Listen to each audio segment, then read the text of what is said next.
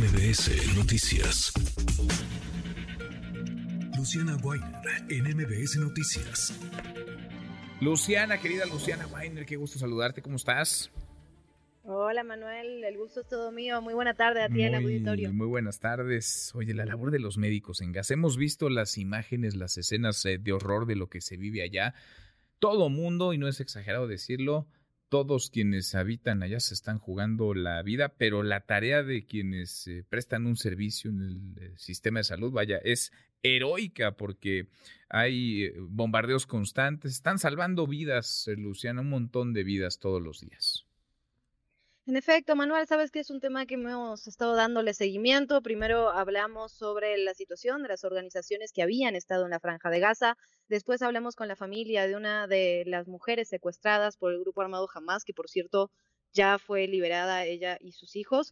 Y ahora abordamos el tema del personal de salud, en efecto, y de lo que han visto y han, y han, han vivido, digamos, en la franja de Gaza Hablamos con el doctor mexicano Aldo Rodríguez de Médicos Sin Fronteras. Él estuvo cinco semanas en la franja, en dos hospitales diferentes, y nos cuenta un poco, nos comparte un poco su experiencia. Esta es su misión número 13, es decir, no acaba de empezar el doctor, y la verdad es que me decía, por ejemplo, que era el primer eh, lugar de conflicto donde había visto tanto persona civil eh, afectada con amputaciones, tantas infancias, tantas mujeres. Su testimonio realmente terrible, preocupante, y, y también nos expresa un poco de lo que vive el personal de salud local, ¿no? Él me decía, era de los pocos extranjeros que estaba en estos hospitales y cómo lo, lo viven y lo sienten los médicos y médicas allá en Gaza. Escuchamos, Luciana, tu trabajo y seguimos platicando. Mi nombre es Aldo Rodríguez, eh, soy cirujano general trabajando para Médicos Sin Fronteras desde el 2018. El doctor Aldo Rodríguez, además, es el médico mexicano que pasó cinco semanas atendiendo la franja de Gaza. Según el último reporte, ya son más de 24.000 personas palestinas asesinadas desde el 7 de octubre. La mayoría, población civil. Desde que entras a la frontera con Rafa, escuchas y ves drones arriba de tu cabeza 24 horas al día, el ruido. Eso ya es, empieza el estrés desde que estás en la frontera. Después, el doctor Rodríguez y su equipo estuvieron en dos hospitales. Primero al nacer considerado el mayor centro sanitario en Gaza en funciones. Esta semana las tropas israelíes bombardearon sus alrededores sin orden previa de evacuación. Hasta ahora se desconoce el número de víctimas del ataque y el estado del hospital. El segundo, donde pasó casi cuatro semanas, es el Hospital Alcaza, desde donde hace una semana Médicos Sin Fronteras anunció la evacuación de su personal a raíz de una orden de evacuación emitida por el ejército de Israel. Las dos características que vi en Gaza y que no había visto en otras misiones, esta es mi misión número 13, es la población civil. La cantidad de población civil que está siendo afectada es increíble. Nunca me había tocado ver tanta, tantos niños, por ejemplo. Tuve niños amputados, bebés de un año, de dos años, varios, con amputaciones de brazos, amputaciones de piernas, eh, niños, me acuerdo varios niños de entre 10, 12 años también con fracturas severas que probablemente muchos terminen en, o varios terminen en amputaciones. Eso es muy característico de Gaza. La otra cosa que es muy característica, cada vez incrementaba el caso de pacientes de niños, pueden ser bebés, pueden ser niños, que llegaban y que toda la familia murió bajo los escombros. En Gaza las familias son de 8, 9, 10 integrantes. Y cada vez más y más niños llegaban sin un solo familiar sobreviviente, entonces era muy difícil porque incluso cuando terminabas ya la cirugía, terminabas el, el tratamiento y querías dar de alta al paciente, paciente era un niño de 10 años o un bebé, estaba completamente solo. Alrededor del 85% de los habitantes de Gaza han sido desplazados por la ofensiva israelí. Todo esto de acuerdo con Naciones Unidas. La población, además, padece la falta de alimentos, medicinas y agua.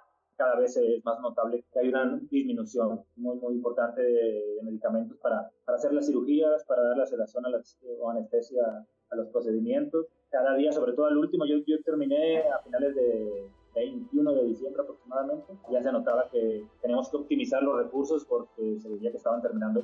Los médicos en la franja trabajan con lo que pueden. Le pregunté al doctor Rodríguez qué decían sus colegas gazatíes durante su estancia. Desde que llegué y hasta que me fui, siempre fue la misma demanda. Me decían que se sienten solos, que se sienten olvidados, sienten que la comunidad internacional no les importa. Yo soy Luciana Weiner y esto es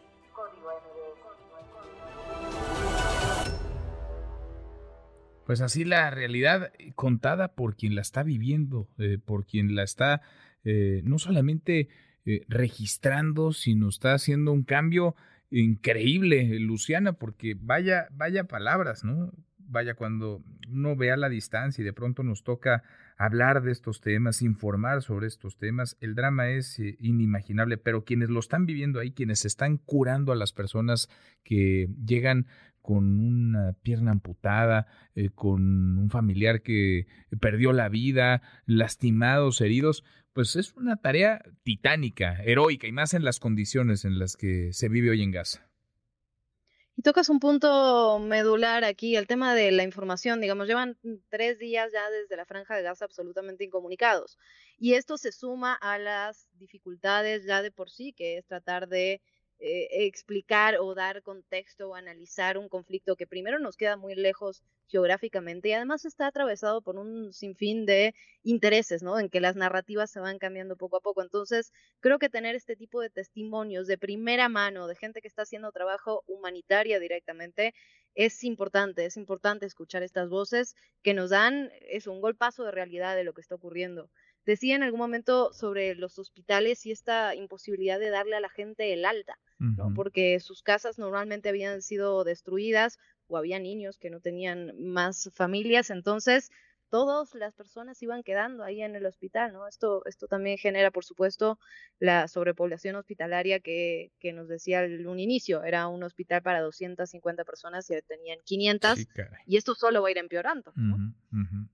Tal cual, qué, qué buen trabajo y qué seguimiento. Vale mucho la pena para entender lo que pasa en Gaza, escuchar todo, todo lo que nos has venido eh, presentando semana a semana. Luciana, gracias, gracias como siempre.